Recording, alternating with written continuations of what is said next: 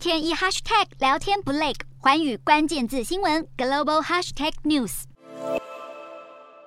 中国房市风暴越演越烈，房地产开发商龙光集团自从五月被港股暂停交易以来，便一直试图稳住现金流。根据香港证交所的文件显示，龙光的债务超过三百五十八亿人民币。龙光还在八月宣布将暂停支付五笔美债利息，部分机构已经下调龙光的信用评级。而在被停牌的三个月后，龙光于二十四日重回香港股市，股价果然一度跌近百分之五十八，最终暴跌百分之五十一点三。对中国房产公司一再传出债务违约，不止投资人纷纷逃窜，外界分析也对中国房市非常不看好。此外，中国政府近期还锁定许多房地产公司的高层，准备展开反贪腐调查，包括厦门建发国际集团的董事长庄月凯以及公司副总经理，还有华润置地前董事长唐勇等人，都涉嫌严重违纪违法。遭纪委监委调查，消息传出后，两家公司的股价也因此大跌。受到房地产危机和新冠疫情清零政策的影响，中国经济大幅下滑，第二季的 GDP 成长仅达到百分之零点四。然而，在习近平准备于年底举行二十大并寻求连任之际，对于打击房地产和大型科技公司似乎不愿手软。